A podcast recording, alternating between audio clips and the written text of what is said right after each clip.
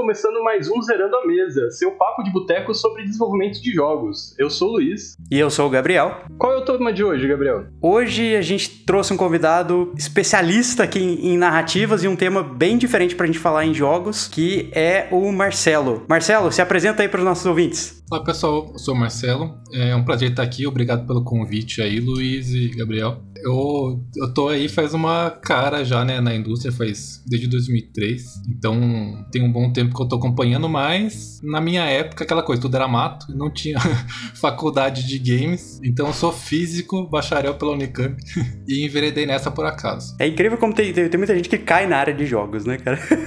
E, e, como foi seu começo na, na área de jogos? Então, eu morava numa república, né? Que eram, acho que eram 10 pessoas que moravam nessa república. E a gente meio que jogava RPG todo final de semana, assim, né? Aí a gente ficava revezando quem que mestrava. A gente não tinha um mestre fixo. Todo mundo gostava de escrever história, montar universos e tal. Aí um dia, cara, chegou um final de semana, foi até o Fernando Giroto que chamou a gente e falou: gente, a gente só gasta nosso tempo aqui jogando RPG nos finais de semana e fazendo um monte de coisa legal. O que, que você acha de a gente tentar ganhar dinheiro com isso? E aí, como tinha várias pessoas que sabiam programar, a gente foi pro digital ao invés do analógico, que seria melhor do que tentar mexer com design gráfico. E, tentamos se enveredar nessa época aí, basicamente com uma curiosidade, assim. E aí, em 2003, tava, tinha uma engine nova que chamava Auranjet, que é uma engine australiana, e tava com uma competição aberta, tipo, ah, o primeiro colocado ganhava uma licença Pro para todo o time do, dessa Auranjet, mais não sei quantos mil dólares e tal. Ah, bora lá, bora tentar fazer isso aí. E aí que a gente começou.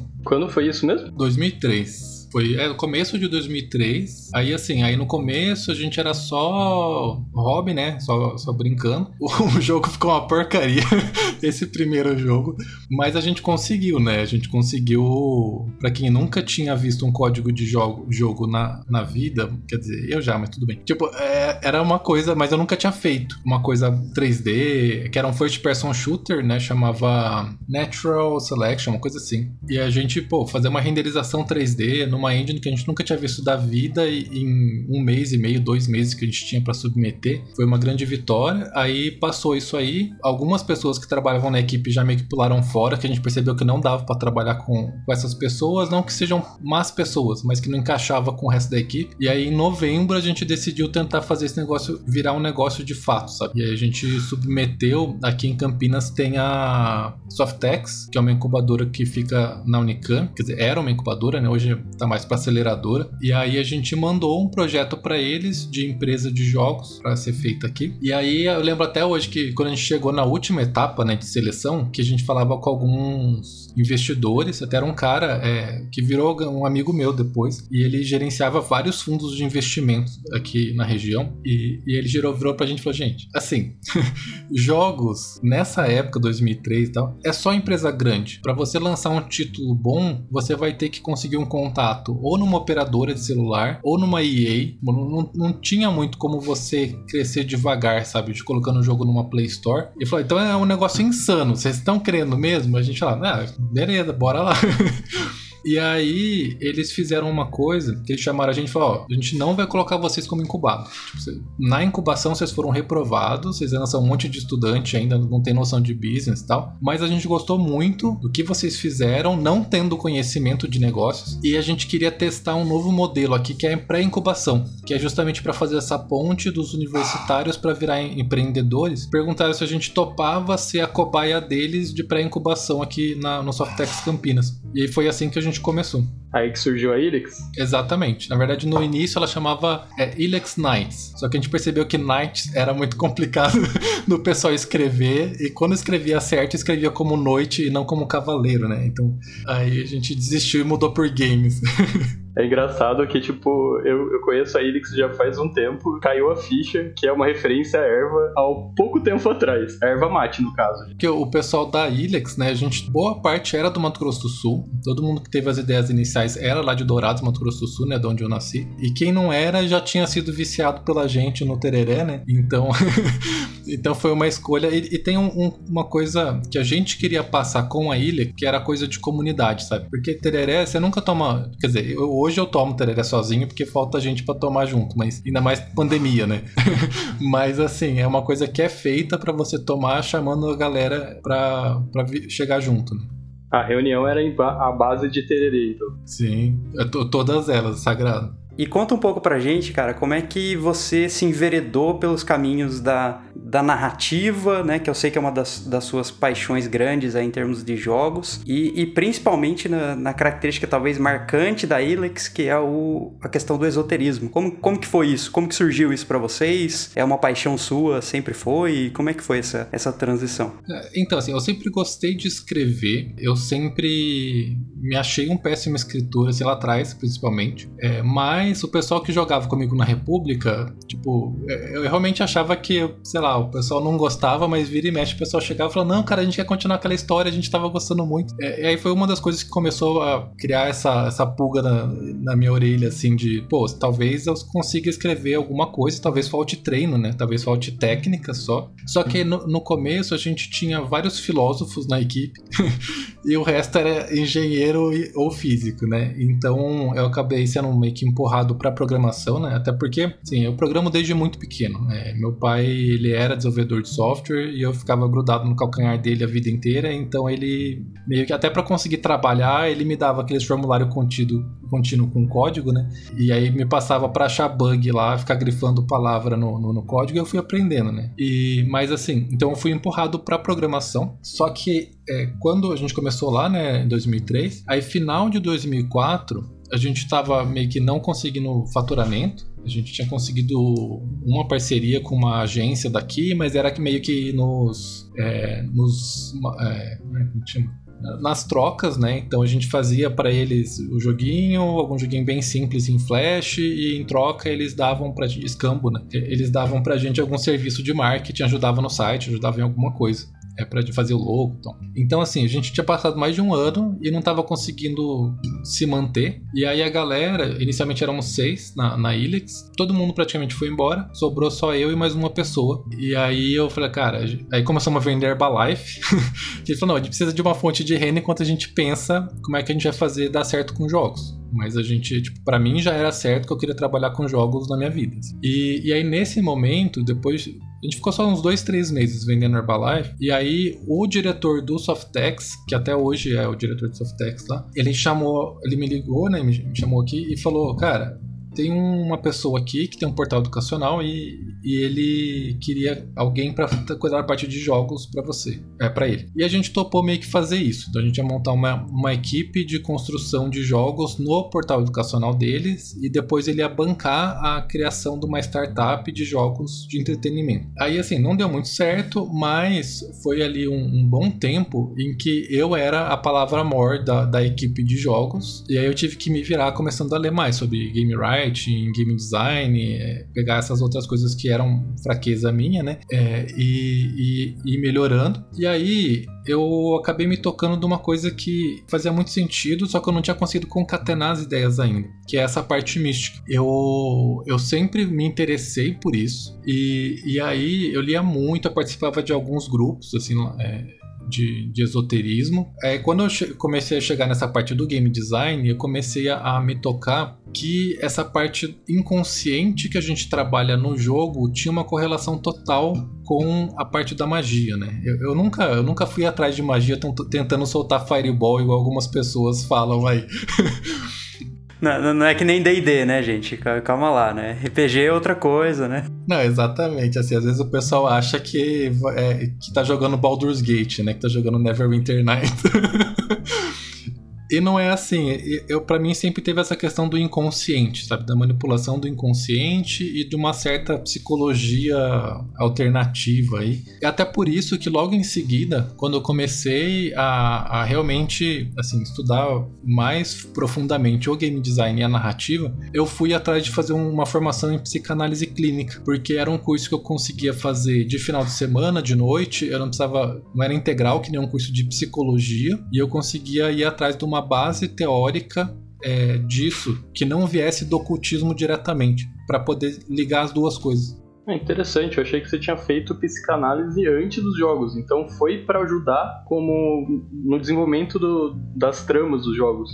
Tem esse fator, tem, tem dois fatores, né? Como tudo na vida é múltiplo, né? Mas tinha um outro fator que os lugares, tipo, eu não gosto muito de programar, e, e eu sempre falo isso, assim. E, e aí teve uma época que a minha mãe virou pro meu irmão, que já era o mais bem sucedido da família, né? E falou: não, arranja alguém aí para fazer um teste vocacional no Marcelo. Aí eu fui fazer uma, um, teste vocacional com uma psicóloga lá que eles costumavam trabalhar na empresa. E ela virou para mim e falou: Olha, tipo, você tem que trabalhar com humanas. O seu cérebro não é de exatas. Tipo assim, você só conseguiu se virar na física porque você, tipo, era muito inteligente. Mas uma hora você vai surtar. Então meio que juntou as duas coisas. Eu falei, não, eu já queria dar esse passo, agora alguém me deu um motivo pelo qual eu tenho que fazer esse passo, e eu fui atrás da psicanálise, porque daí era uma coisa também que era tranquila, era três anos de formação e eu poderia ir atrás de clinicaça. É, então, se desse tudo errado em jogos, ao invés de cair sempre para programação que nem acontecia até o momento, agora tinha uma segunda alternativa, que era abrir um consultório e, e atender as pessoas.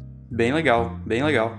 E, e, esse salto que você fez de inconsciente realmente faz todo sentido da perspectiva do, do game design. Porque o game design realmente se aproveita de muitas dessas coisas, né? Então, realmente, bem esperto, eu diria, fazer, essa, fazer essa, essa ligação. E, e aí, como que você chegou nessa ideia de... É, você estava usando esses conceitos do inconsciente, tanto no, no sentido de esoterismo, de misticismo e, e, de ocultismo tradicional, hermético, bom, não sei, não sei qual que você está praticando, mas você chegou a utilizar isso diretamente em alguns jogos, né? Vários dos títulos da Ilex têm muita ligação com, com essa ideia do esoterismo. Quando que você começou a fazer essa ligação além, né? De sair só do aspecto do game design para realmente mudar para a temática do jogo? Falou, não, agora o jogo vai ser 100% esotérico e tanto explorando o inconsciente em termos de game design, quanto em temática mesmo do jogo, né? É, eu, assim, eu, eu comecei a ter essa ideia quando eu comecei a perceber como falta jogo que foca isso. É, muito jogo usa isso como pano de fundo, mas normalmente é só por uma questão de que, sei lá, você já tem lendas prontas, tem mitos prontos, então você reaproveita essa história numa outra história fantástica. E é isso. Não que você realmente está é, trabalhando o tema como, central ou, ou, profundamente, né? E, e aí eu percebi que poderia ter um nicho nesse sentido. Foi o seguinte, a gente começou em 2003, né? Aí quando chegou em 2013, eu ainda estava preso basicamente em, em fazer coisas para terceiros. Então assim, até 2013, se você procurar, você praticamente não vai achar nada da Ilix, porque o que a gente fazia era sobre encomenda, tipo outsourcing, né? Então, quando deu 10 anos, eu olhei para trás e falei, cara, assim, já passou 10 anos que eu tô nessa área, eu preciso começar a construir a minha cara, né? Se eu ficar nessa, eu vou ficar para sempre e acabou a vida, né?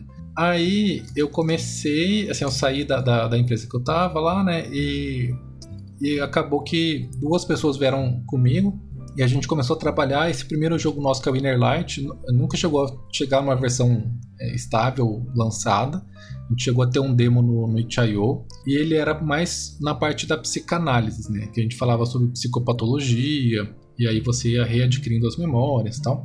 Mas mesmo nesse jogo, todo o level design foi feito em cima da árvore da vida, né? Da, cabala judaica e tal. É, e, e aí eu tava fuçando nos índios brasileiros, até para poder achar mais referência, e eu acabei caindo com o Caio Chagas, né? Que depois veio virar meu sócio, que ele tinha lançado o Soul Gambler, é, tanto porque eu estava procurando jogos nessa linha para ver se fazia sucesso, quanto porque eu tava, tinha montado o capítulo da GDA aqui em Campinas para começar a juntar gente também, discutir e ver se eu achava mais gente para trabalhar é, comigo e eles tinham tido uma campanha muito bem sucedida no Kickstarter. Eu, eu, acho que foi um dos primeiros jogos brasileiros que teve uma campanha bem sucedida no Kickstarter. E a gente chamou eles para falar aqui na, na IGDA sobre como que eles montaram, como que eles estruturaram essa campanha. E aí, basicamente, o Soul Gambler ele é um, uma releitura do, do Fausto, né?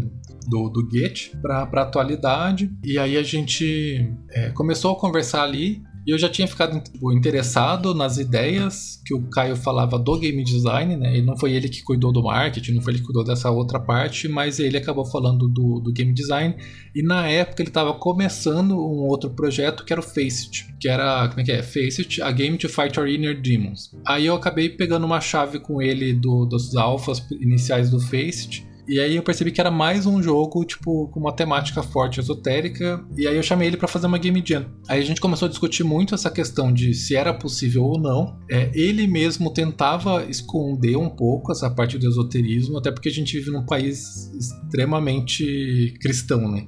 E é um medo, a gente sofreu um hate, sofreu um cancelamento aí dessa galera conservadora e acabar com a empresa, né? Mas a gente sendo pequeno. Só que a gente percebeu que também tem uma comunidade muito grande interessada nisso. E foi aí que a gente resolveu assumir publicamente que os nossos jogos são sobre essa temática esotérica. E, e começar a trabalhar isso fortemente na, dentro do jogo.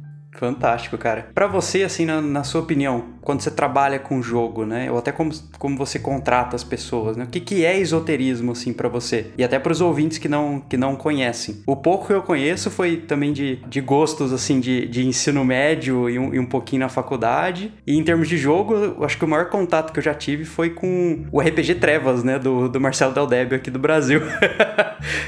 que, eu tive contato com a Cabala e, e afins. Mas realmente, para mim, também é um tema esotérico. então, o que é esoterismo para você? Para mim, o esoterismo é uma coisa mais sobre justamente a, a, gente como indivíduo, ela, a gente é mais do que a, a mente consciente, assim. É, inclusive foi uma das coisas que me, me fez me apaixonar assim pela psicanálise é, é, que no começo, quando eu comecei a ver os primeiros conceitos assim do, do Jung, do Freud e tal, eu percebi o quanto isso tinha uma, uma raiz muito forte nos conceitos budistas e taoístas. E, e a ideia é o que, né? É pro Freud você tem três pessoas dentro da sua cabeça, né? É você tem o ego, o id e o superego. E aí o que você vê, o seu lado consciente é o ego, que é o eu, né? E, inclusive id em alemão é o aquele, né? É um outro que você não conhece que está dentro de você e que ele tem essa parte mais primal, mais instintiva eh, da humanidade. É, então, só que ele, assim, o pessoal às vezes quando a gente fala de, de coisa instintiva, primal, tal, o pessoal vai por um lado meio mal, assim, de tipo, ah, não, porque o cara vai virar um lobo, sair matando todo mundo, não é isso. É que a gente tem coisas que a gente funciona que nem animais, a gente é um animal. Só que essa parte, o id, ele não consegue entender muito o conceito de tempo. Então, se você tem um problema, então assim, ah, sei lá, eu odeio o meu chefe. Coisa que eu posso falar hoje tranquilo porque eu não tenho chefe. Então...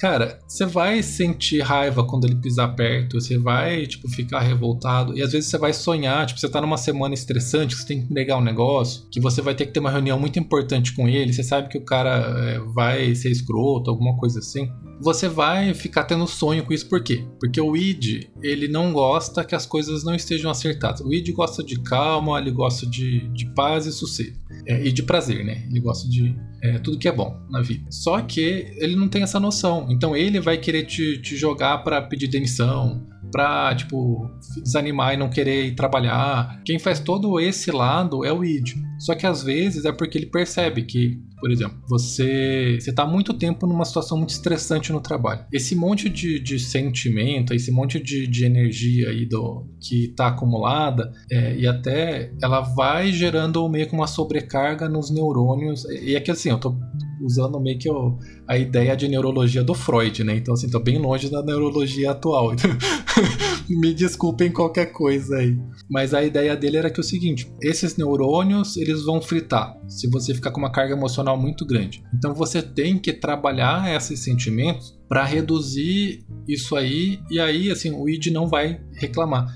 Por isso que às vezes uma pessoa extrovertida, mais briguenta, não sei o que, ela tem menos problemas é, de depressão, de ou mesmo de, sabe, se mantém melhor no trabalho, sabe, no mesmo trabalho, apesar de ser uma pessoa encrenqueira, porque ela já vai, já extravasa e já descarrega parte dessa emoção é, do desse sistema do cérebro. Né? E a ideia é do da magia é que é um, uma conexão direta com esse id. É como se você conseguisse estabelecer e combinar pra, com ele um caminho para seguir, sabe? Então, assim, quando você faz um ritual para prosperidade, é, não é necessariamente que você está realmente aqui chamando a energia de Júpiter para te ajudar, sabe? Na real, você está meio que ajudando ali tanto o seu ego, sua cabeça racional, quanto você está virando para esse lado inconsciente mais primitivo, que olha, a gente precisa ir pra cá, beleza? Tamo combinado? Tanto que você pega, você tem algumas técnicas, é, tipo a, a. Como que chama? A caixa de areia do, do Jung, que é uma coisa que você encontra no Myodo.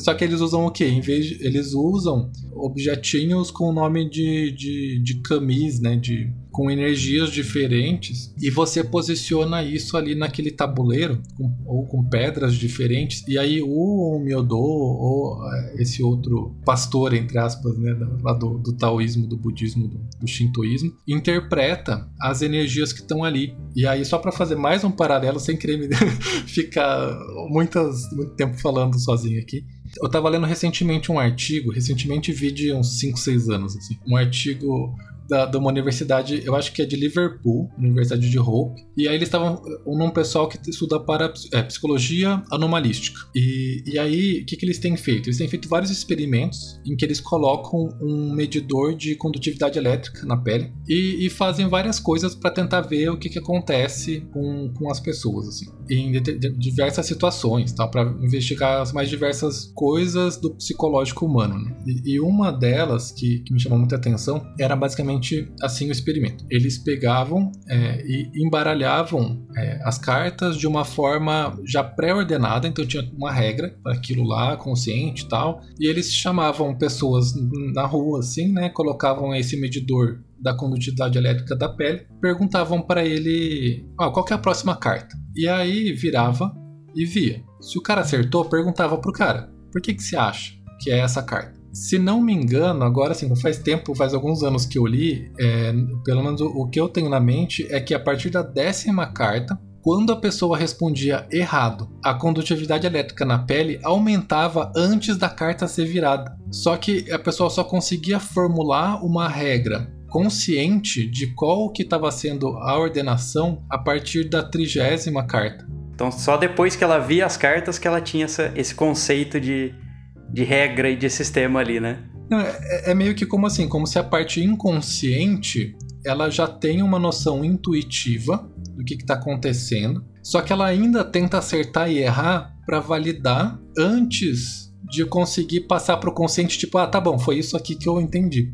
Porque até para é, o, o, o, o nosso contato sensorial pelo menos para Freud, para o pessoal, é, para o Jung e tal, ele vem do inconsciente. Quem, quem vê as coisas é o inconsciente e ele seleciona o que, que ele vai passar para nossa mente racional. Até porque a mente racional ela é muito mais limitada no processamento e ela é mais é, paralela. Não, ela é serial e a, e a inconsciente é paralela. É, então ele tenta tipo ver tudo ao mesmo tempo, só que tá uma bagunça. Quando ele consegue juntar, ele só que assim, se você conseguisse, sei lá, pegar um pêndulo. Tipo, é, é você que está mexendo o pêndulo. Tipo, ninguém tem dúvida disso. Não é uma força sobrenatural que está mexendo o pêndulo. Só que é um contato com o seu inconsciente. Então essas regras que ainda estão num processo de acomodação, você consegue ler através desses, desses oráculos. Então, meio que para mim, isso é o esoterismo. É esse contato e essa manipulação do lado inconsciente da mente humana.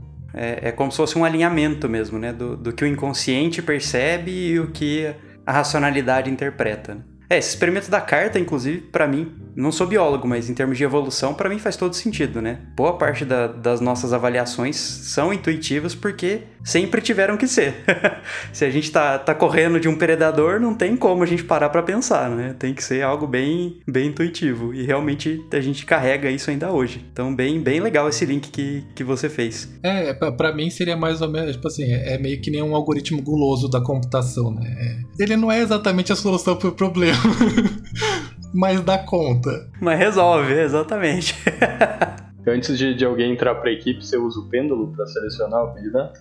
Na verdade, eu, eu uso mais o Xing. Eu sou mais do, do pessoal da, do Oriente. É, até porque, assim, eu sempre treinei arte marcial, né? Então, eu, desde acho que dos meus 15 anos, treinava Karatê, depois fui pro Kung Fu, depois fui pro Tai Chi. Então, é, a, minha, a, minha, a minha conexão com o oriental é muito forte. Aí eu acabo indo pro Xing, que é as moedinhas, né? Ou as varetas. Olha aí, faz parte do processo seletivo, então. É, mas, mas assim, o mais engraçado, na, na, última seleção que eu fiz aqui, eu sempre perguntava pra galera, né? Que que, que como é que você vê o esoterismo? É, e, a, e na verdade, a única coisa que influencia é quando eu percebo que a pessoa pô, tá tentando me sacanear. tipo, a pessoa inventa alguma coisa de última hora, sendo que claramente ela não entende nada do que ela tá falando. Cara, eu prefiro uma pessoa sincera, que eu sei que quando der algum BO lá, ela vai levantar a bandeira, do que. Tipo, é mais para isso essa pergunta. aí, ouvintes, já, já fica a dica. Então, quem quiser se candidatar na Ilex, tá aí, ó. Uma, uma pergunta do processo seletivo tá garantida. E conta um pouco mais da, das dificuldades que você encontrou de trabalhar com esse tema, até de estratégias de game design, justamente que você utiliza, né, para ou trazer esse inconsciente do jogador, ou alinhar isso racionalmente no jogo, ou usar isso como um conceito de game design. Como é que funciona isso no desenvolvimento da Ilex e seu em particular? é, a gente usa, assim, diversos paradigmas, né? Então a gente, por exemplo, às vezes na narrativa a gente faz uma, um vínculo com o, é, as cartas do tarô, então às vezes a gente faz uma jogada antes e monta uma narrativa em cima, né, de, de uma, uma ordem de acontecimentos guiado, né, pelo tarô ou algo assim. É, a criação de personagem, às vezes a gente usa como base alguma jogada de tarô e tal, mas além disso, você tem a questão que, que na verdade você vai pegar tanto a Cabala quanto o Tarô, na verdade, é uma certa leitura da jornada do herói, né? Então a gente não escapa muito da jornada do herói, a gente só repagina ela. E a ideia é, tipo, a gente tenta tocar no, no, nos pontos mais profundos. Então, por exemplo, agora a gente está mexendo no Tower of Sansara, que é o nosso principal é, projeto. E, e aí a gente está mexendo com uma temática que é, é engraçado, assim, é muito todas as divindades solares né, da, da humanidade. Basicamente, você tem essa coisa do ciclo de, de morte, ressurreição e tal. E a gente está resolvendo, tentando brincar isso numa escala planetária, né? Então, na verdade, o próprio Sol está morrendo é, depois de muitos milhões de anos aí, né, passados, que é, é, então já teve várias civilizações que passaram pelo sistema solar e tal. É, e aí o Sol ele ressuscita um plutoniano, assim lá no final do sistema solar, num negócio que o pessoal nem acha que é planeta mais. ele, ele ressuscita esse plutoniano né, nessa jornada de, de meio que dar um reset no Sol, né? Então ele é o avatar da energia solar e, e como o Sol é essa parte, tipo, é, arquetipicamente, né? É essa coisa da do para fora, de como você se mostra, né? Do, a ideia é que ele vai pegar tudo que está soterrado aí, né? Tipo, vai trazer de volta a luz no sistema solar. Então ele começa lá por Plutão, que é onde ele nasceu, é, e vai caminhando, e aí cada planeta a gente tem trabalhado com as divindades. Assim, a gente está só listando, tem a ordem caldeica né, da, da astrologia, que é como o pessoal lá atrás via tal, e, e, e aí a gente está meio que tentando usar a versão mais moderna de, disso aí é para e, e, os planetas, tipo, os símbolos que estão ligados. Então cada civilização vai estar tá ligada com aquele aquela energia daquele planeta de forma arquetípica e tal. Por exemplo, Plutão mesmo, o nome do, desse jogo que a gente até submeteu pro PROAC lá é o Tower of Sansara Hidden Treasures, porque Plutão ele tem essa coisa dos tesouros ocultos é, que ficava no submundo tal, né? É, então até no título ali a gente colocou esse reforço e e aí a ideia é que você está procurando algum tesouro oculto em Plutão no primeiro jogo. Esse é o primeiro arco. Tô, sem, sem dar spoilers grandes, a gente tem algo enterrado ali que é importante. Me parece um pouco, até indo para a linha de mitologia, a história de Orfeu, né? Parece, parece um pouco essa linha também, que é, que é bem uma volta ao submundo, né? Talvez, e trazendo um tesouro também, né? Legal, bem legal, cara.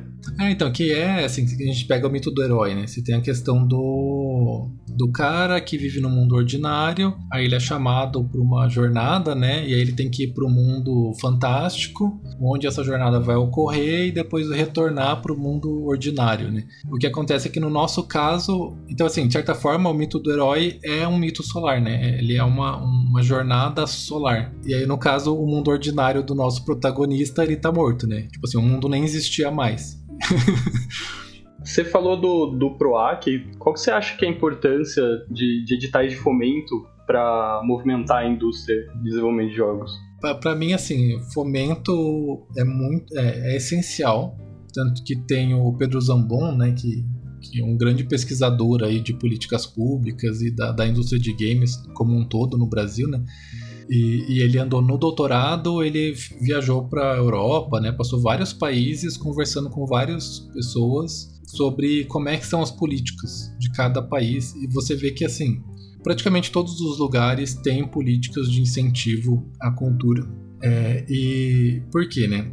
Porque, um, você. É, cultura já é uma coisa meio complicada, porque se você é muito pequeno é difícil você ser visto, né? Então você precisa de um apoio aí para você ganhar uma, uma certa notoriedade. E, especificamente em jogos, ele é uma indústria muito. É, muito complicado de você iniciar. Por quê? Porque fazer um jogo é caro. É, fazer um jogo é muito caro. Então, ou você tem pais que têm grana para te manter enquanto você faz esse projeto por talvez anos, é mesmo numa equipe aí de algumas pessoas, ou você precisa de um fomento. Então, e é uma indústria que retorna muito dinheiro. Então, é, e assim, tanto que o, teve uma reunião que a gente fez com o pessoal do, da Microsoft faz alguns anos já, faz uns dois, três anos, que eles estavam trazendo para os empresários aqui da região, assim, o Brasil, ele é o 13 terceiro da indústria de jogos né, no, no mundo. Só que a gente, de uso de internet, se não me engano, a gente é o segundo. E a gente é o quarto em, tipo, pessoa que mais joga no mundo. Então, assim, por quê, né? Por que, que essa, essa, esse disparate todo? Então, eles estavam. Claro, assim, eles querem ganhar dinheiro, obviamente. E eles estavam querendo ver como transformar o Brasil na quarta potência da indústria de jogos. Porque se a gente já é o quarto em gamer, por que, que a gente não consegue chegar lá com game dev, com títulos e vendas de títulos no mercado? Mas é porque aqui no Brasil você não tem. Você não tem um ecossistema, né? Então você não tem. É, agora você tem a Wildlife, que é super recente, que cresceu pra caramba, mas você não tem uma gigante para manter, sabe? Que nem lá nos Estados Unidos você vai ver lá na Califórnia, você tem Blizzard, você, tem, ah, sei lá, tem dá pra fazer umas 10 listas fáceis, assim, 10 pessoas pelo menos que estão lá na região e eles ajudam, sabe? Então, enquanto, principalmente, assim, todo o país, até, sei lá, Inglaterra, até hoje eles têm um, um fomento grande nessa indústria para garantir produtividade e aquecer o mercado. Mas, principalmente no nosso caso brasileiro, que é a gente é uma indústria muito pequena, a gente poderia acelerar muito esse, essa geração do ecossistema e gerar uma, uma um mercado de bilhões aqui nacional. Sabe? Tanto só para fechar assim, tanto que tem umas métricas que dizem que cada real investido em cultura no Brasil retorna, se não me engano, quatro reais. Vou até tentar dar uma, uma googlada aqui para ver se, se eu tô muito errado. Então, basicamente, a ideia de você fomentar é essa, né? Tipo, abocanhar uma indústria que a gente já é consumidor, mas não é tanto criador. Aqui essa pesquisa é específica da Lei Rouanet que o pessoal odeia. É, cada um real investido na Lei Rouanet retorna 1,60 para o Brasil. Então, você, cara, é 60% de crescimento em cima do, do dinheiro e assim é um retorno muito bom. É, e, e, principalmente já tendo mercado, né? Como você, como você comentou, quer dizer, se a gente já joga tudo isso, né? Muitas vezes quando a gente cria uma indústria nova, seja de cultura, seja de qualquer outra, outra frente que a gente trabalha, o maior problema é você gerar mercado. Agora o mercado já está aqui, né? Então ter esse incentivo certamente é, é fundamental para fazer a gente percorrer todo essa, esse ranking de desenvolvimento e chegar realmente no mesmo nível de, de consumo. E indo até nessa, nessa linha, né, falando um pouco da indústria de jogos brasileira, talvez o que explique essa diferença também de uh, de desenvolvimento, aí uma, uma opinião minha, que aqui pelo menos o perfil do jogador brasileiro é, é um pouco diferente também do perfil do pessoal lá fora. A gente ainda tem muita gente aqui no Brasil jogando mobile, né? Um jogador mais casual e assim por diante. Você acha que isso também interfere um pouco? Quer dizer, a indústria, às vezes eu percebo que ela tem um, uma certa resistência a fazer esse tipo de jogo. E, e, ao mesmo tempo aqui o mercado desse tipo de jogo cada vez mais cresce, né? Você acha que isso também interfere? Como é que funciona? Assim, interfere mais ou menos, só que que eu, por que, que eu acho que no Brasil o mercado mobile é maior, né? É porque a gente não tem dinheiro. é, é, tipo, então você tem muito jogo free, você tem. Assim, ter um computador, ter um console é muito caro. ter um PC também é caro. Assim, você ter um celular e baixar jogo é, freemium é muito mais barato, muito mais acessível para a população que a gente tem. Ainda mais agora com o dólar disparando, é, é muito difícil você vender jogo nacional, assim, de, é, pro mercado nacional, que, que sai desse mercado freemium. É muito difícil alcançar esse nosso. Tanto que a gente o primeiro projeto que eu comecei a fazer com o Caio foi o Inner Mazes, né, Soul Guides, e ele é um jogo, um 3D puzzle platformer sobre a Umbanda. Então, assim, o Caio é praticante né, da, de Umbanda e a gente também né, tava na equipe a Janaína Azevedo, que agora teve filho, então não sei o quanto ela continua disposta a tocar esse projeto, preciso falar com ela. Mas assim, e ela tem mais de seis livros publicados sobre Umbanda, ela é mãe de santa, ela, ela tem um doutorado sobre é, a Umbanda e tal. E, e aí a gente começou, fez o jogo, primeira versão no itch.io, e a gente postou em algum, alguns canais sobre Umbanda. Então, teve várias pessoas, como é o primeiro jogo, assim, é pra... De orixás, você tem outros jogos. Você tem... Só que aí é mais candomblé, é mais outras, outras vertentes africanas mesmo, né? E aí, tipo, a gente decidiu ir pra Umbanda depois que a gente foi descobrir que era o primeiro jogo de Umbanda do, do Brasil, assim, mas porque é uma coisa brasileira, né? A Umbanda surgiu do contato aí do.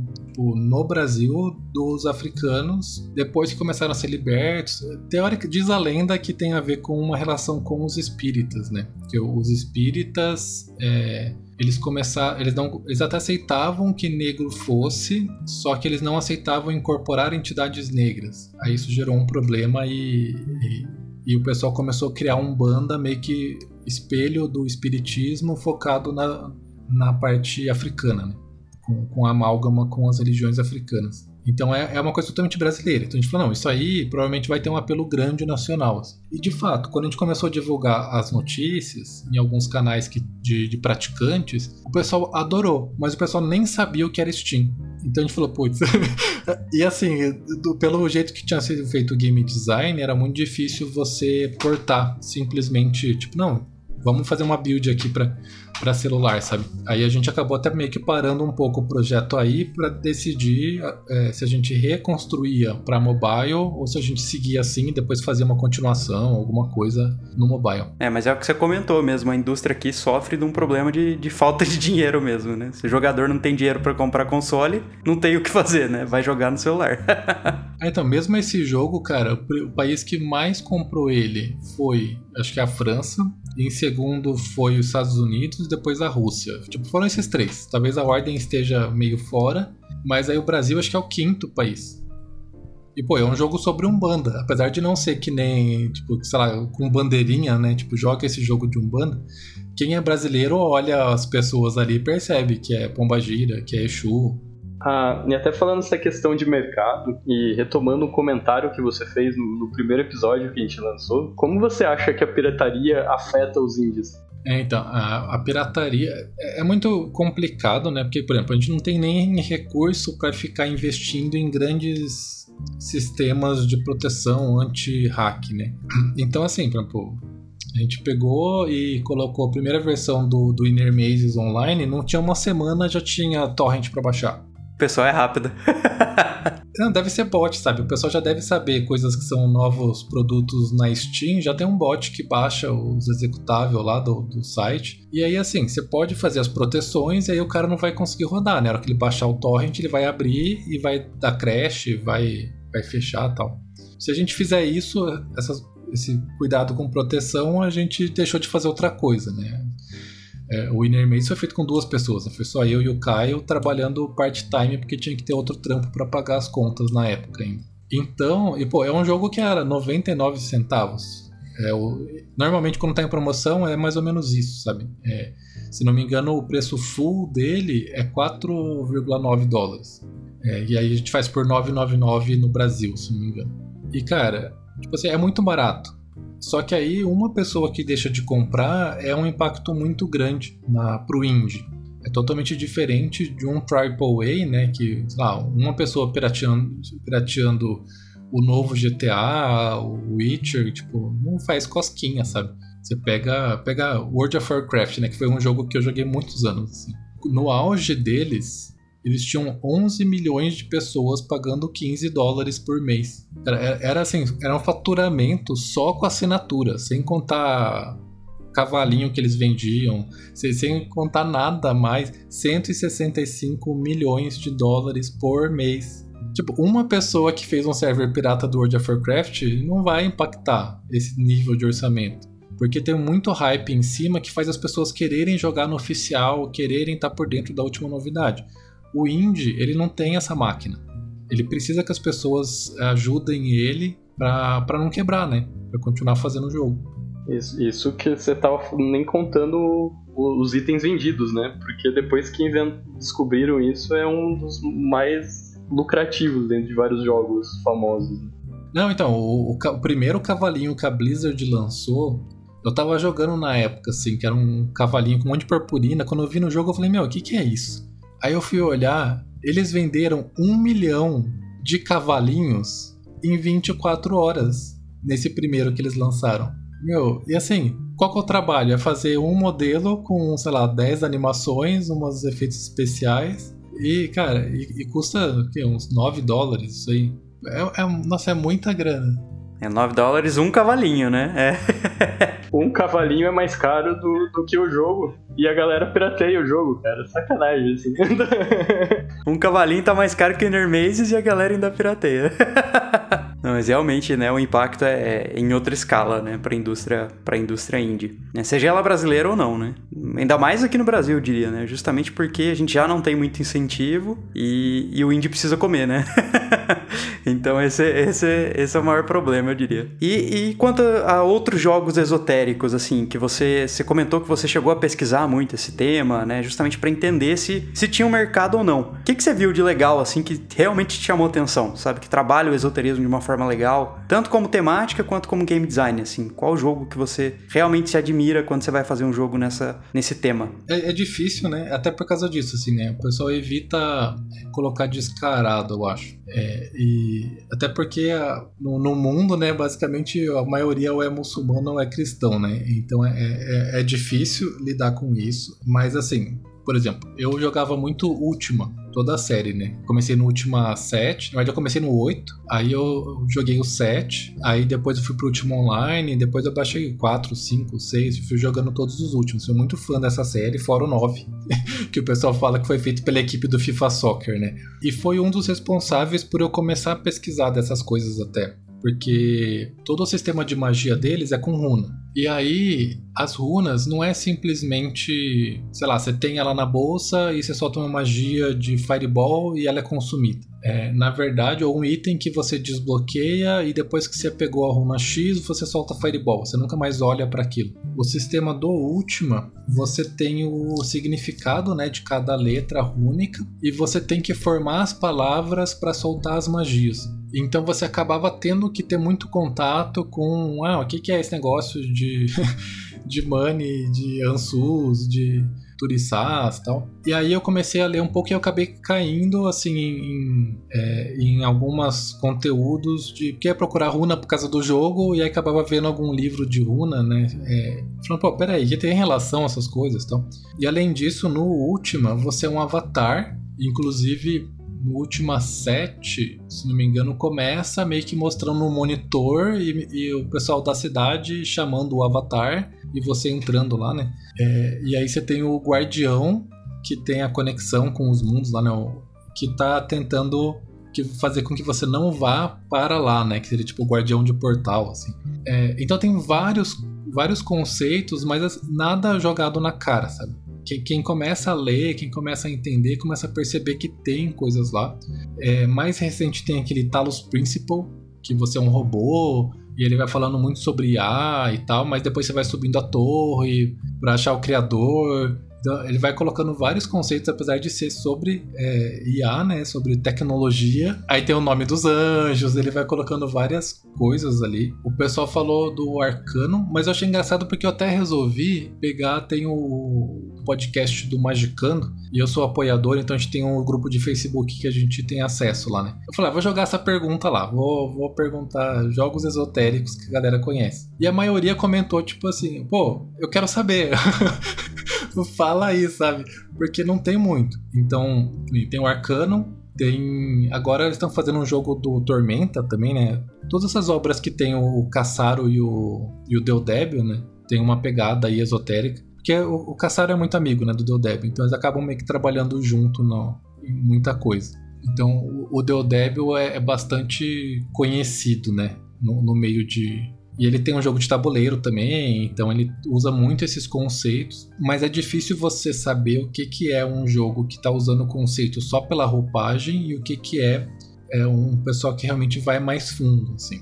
É que nem o World of Warcraft mesmo, né? Você tem lá, tem um monte de coisa. Você pega a última a Battle for Azeroth, você tem lá o Sloa, você tem o Bossandi, lá você tem. Eles foram pegando todos os nomes do, do pessoal da santeria e foram colocando, mas é personagem, assim. Então, assim, eu realmente eu não sei de títulos novos ou fodas nessa parte de esotérico. Talvez o mais próximo seja o Talos Principal. E teve o Thorin, né? Que foi brasileiro aqui, que também é, ele foi feito com consultoria do Deldeb. E você tá falando de vários títulos, assim, você comentou que vocês começaram a pensar em desenvolver jogos vocês jogavam RPG e tal. Tem alguns outros títulos que você fala, pô, esses jogos foram que me chamaram mais para a área de jogos, que fez com que eu quisesse desenvolver jogos? É, cara, lá atrás teve três jogos que me marcaram muito. É, Cara, assim, tipo, eu, era de Mega Drive, eu não joguei muito Nintendo, então. Só que Mega Drive era meio que assim, eu alugava fita, jogava com, a, com o pessoal tal. Não tem muitos jogos que realmente marcaram muito a minha vida. Assim. Apesar de adorar Golden Axe, apesar de adorar é, Street of Rage e tal. Mas um, é, o primeiro que me marcou muito foi o Legends of Kirandia. E na verdade não tem nada a ver com o jogo em si, mas porque o meu pai ele tinha um escritório que ficava atrás da loja da minha mãe. E aí meu pai ele sempre tentou ganhar vida com software, não deu muito certo e virou funcionário da Receita Federal. É, só que o escritório ficou lá e nós só tínhamos computador lá no começo. Então eu ia para lá para jogar e aí a minha mãe saía da loja para ir lá jogar comigo o Kirandia, que ela achava bonitinho e tal. E ela ficava mais para ficar conversando comigo enquanto eu jogava. E aí foi o único jogo que a minha mãe jogou comigo. Então tem esse tem esse esse laço aí afetivo, né? E é um jogo que eu adoro, de fato, assim, a narrativa dele. É, o 3 nem tanto, assim, quando eles colocam o, o palhaço lá como como, como protagonista, eu não, não gostei muito do. Mas tudo bem. O outro que me marcou, cara, foi Dune 2.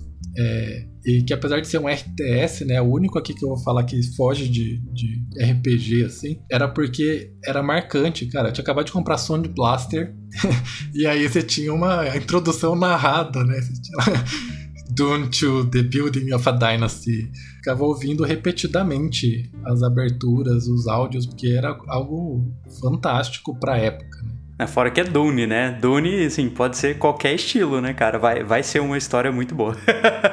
é, mas é engraçado porque o Dune 1, cara, o Dune 1 ninguém ousa falar. Eu joguei. E, tipo, é point and click. Mas é muito raro. Eu não joguei, olha só. Point and click, cara. É, é uma visual novel, né? Tipo, é um, é um adventure, né? Do... Eu nem lembro quem que fez ele. É, mas era, era bom, assim, eu gostei. Faz muito tempo que eu joguei a última vez. Mas... E o outro dessa época que me marcou pro RPG assim, foi o Lands of Lore.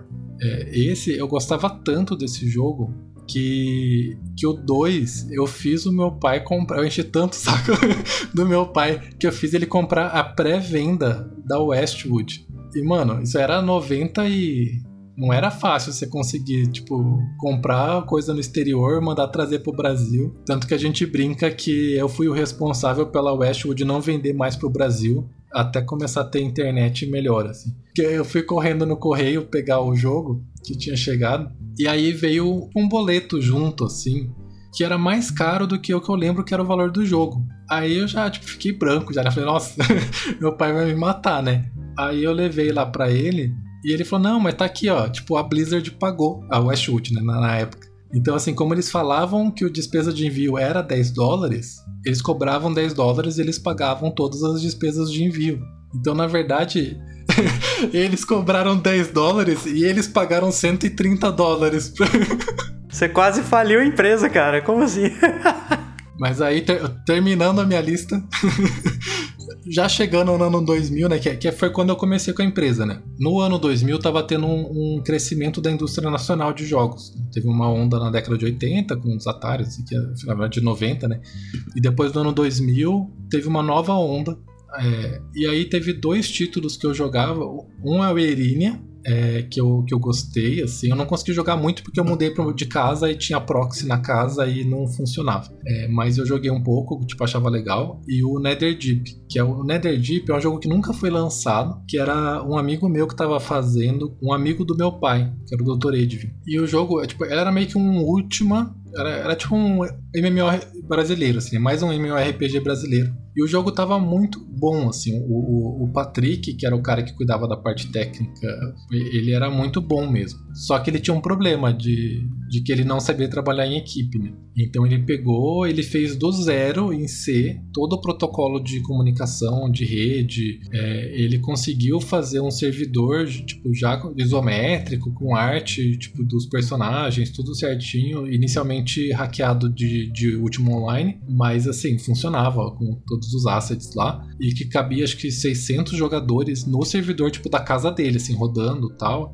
Só que Aí ele percebeu que ele demorou muito para fazer isso, tipo, o isométrico não tava mais para MMO, tipo, a galera não tava querendo mais jogar. Aí ele começou a refazer tudo em 3D, e aí é mais alguns anos, aí ele acabou largando mão para ter que ganhar dinheiro e pagar as contas e nunca mais continuou, assim. Mas foi quando eu era alguém próximo que tava fazendo um jogo, e que eu conseguia ver o progresso, sabe? Eu conseguia ver o negócio saindo, a gente discutia como é que se fazia as coisas, como é que era um protocolo de rede para um MMO, sabe?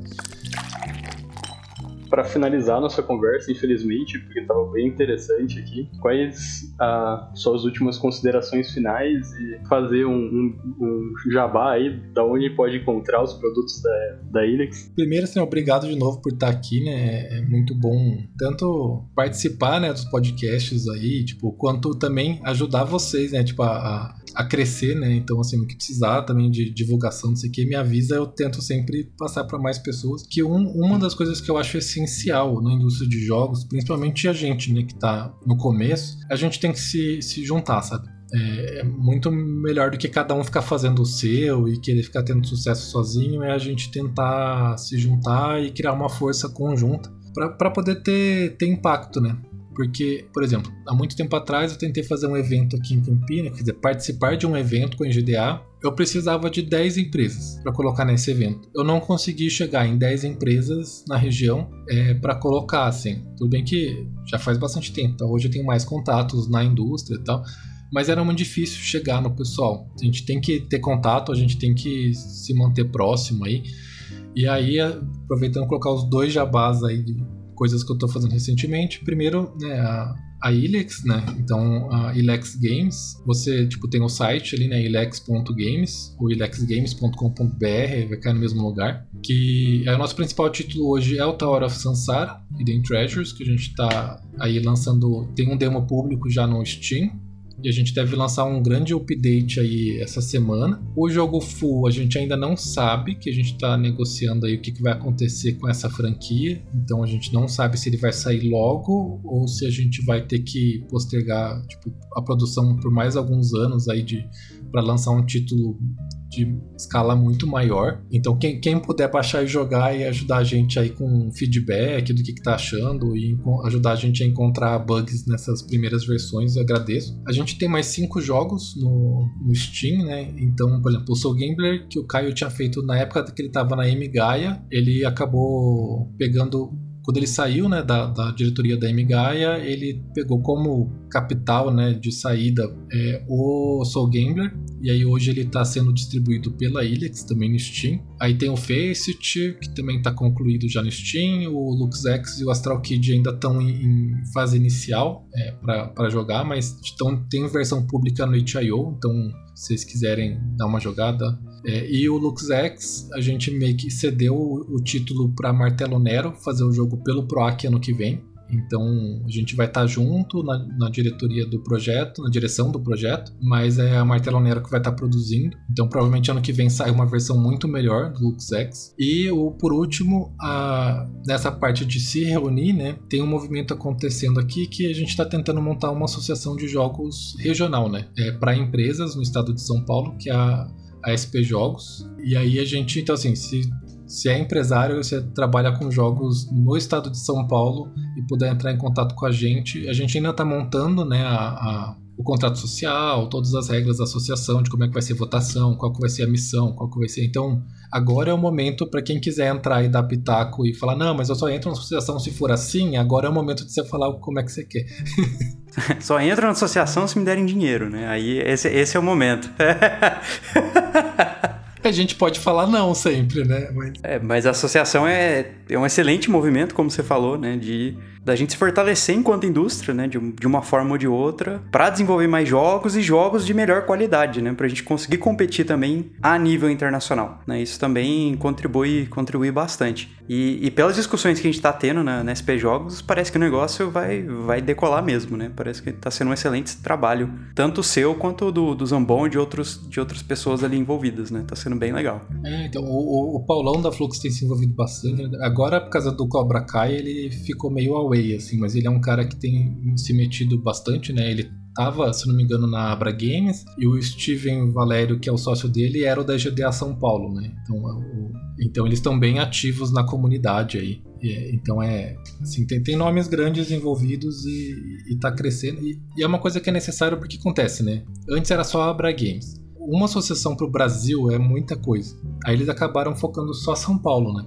E aí acabou que a, a Jogos, a Gaming, a Ring, é, nos vários estados que se sentiram não acolhidos pela Abra Games, né? E aí agora a gente tá meio que tentando falar, olha gente, tipo, o Brasil cresceu, a gente precisa de uma, de uma estrutura melhor, então a gente vai reestruturar tudo, assim. A ideia é que a Abra vai passar a ser só âmbito nacional, e cada estado vai ter sua regional e vai ser articulado é, vai ser alinhado. A gente teve uma reunião agora dia 10 com o pessoal da Abra. Então a gente está até agora, a próxima gestão que começa em janeiro, a gente já está alinhado aí para todas as regionais alinharem com o nacional e aí cada um cuidar de um escopo. Que daí a gente consegue. E aí que acontece, né? Que nem o pessoal que fazia as regionais não tava na Abra. Então eles iam falar, sei lá, em Brasília. E aí eles falar em Brasília e o pessoal do Ring de Brasília também chegar no deputados separados pedindo algum projeto novo, sabe? Porque, por exemplo, você pega PROAC, você pega é, Ancine, você pega qualquer coisa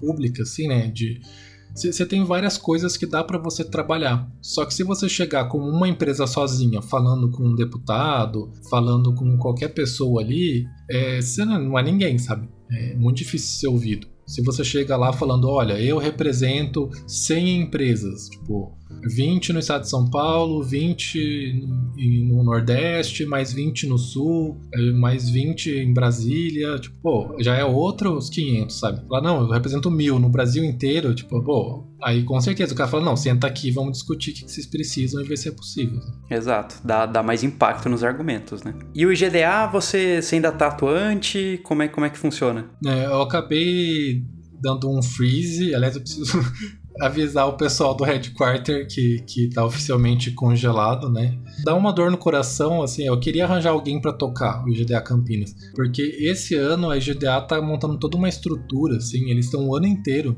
fazendo várias iniciativas para ajudar os capítulos, tanto é, diretamente quanto indiretamente com planos de como gerir o seu chapter, com vários guias de como gerir comunidade e tal. E mais o que acontece é que aqui em Campinas eu não consegui. O pessoal tudo foge para São Paulo. O pessoal começa, o pessoal se forma e vai embora, né? Então a gente, infelizmente, a comunidade de desenvolvedores, é, a gente acaba sempre ficando preso no, no acadêmico, né? E aí já tem o Gamux. Tipo, não tem para que eu ficar dividindo espaço com o Gamux. É, esse ponto é até tema, talvez, de futuros podcasts, né? De como, como a comunidade aqui da região de Campinas, realmente, né? Ela forma muitos acadêmicos em jogos, né? Mas pouco, pouco desenvolvedor, talvez, que atue aqui na, na comunidade. Isso é bem, bem legal. E a galera que parte mais pro desenvolvimento acaba indo para outros lugares.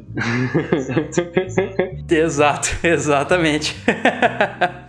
Muito legal. Mas é isso, agradeço novamente, muito obrigado. Bem legal uh, o papo de hoje. Marcelo, brigadão. Obrigado por ter participado. Com certeza a gente vai te chamar outras vezes para falar sobre diversos outros temas aí, desde essa parte de comunidade na área de jogos, narrativa. Com certeza vamos chamar mais vezes aí. Só gostaria de agradecer agora os dois em particular para os ouvintes que não sabem. É, eu transitei a minha carreira toda para a área de jogos esse ano e 100% das pessoas que me influenciaram a fazer essa transição estão nesse podcast, né? Então, então agradeço pessoalmente aos dois, né? Pessoalmente não, né? Eu ainda agradecerei pessoalmente né, quando essa pandemia acabar.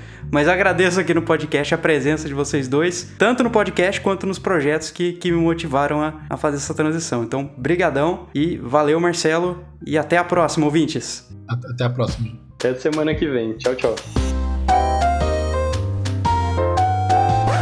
Não, tinha que esperar. Tinha, tinha que esperar eu fazer a musiquinha, pô.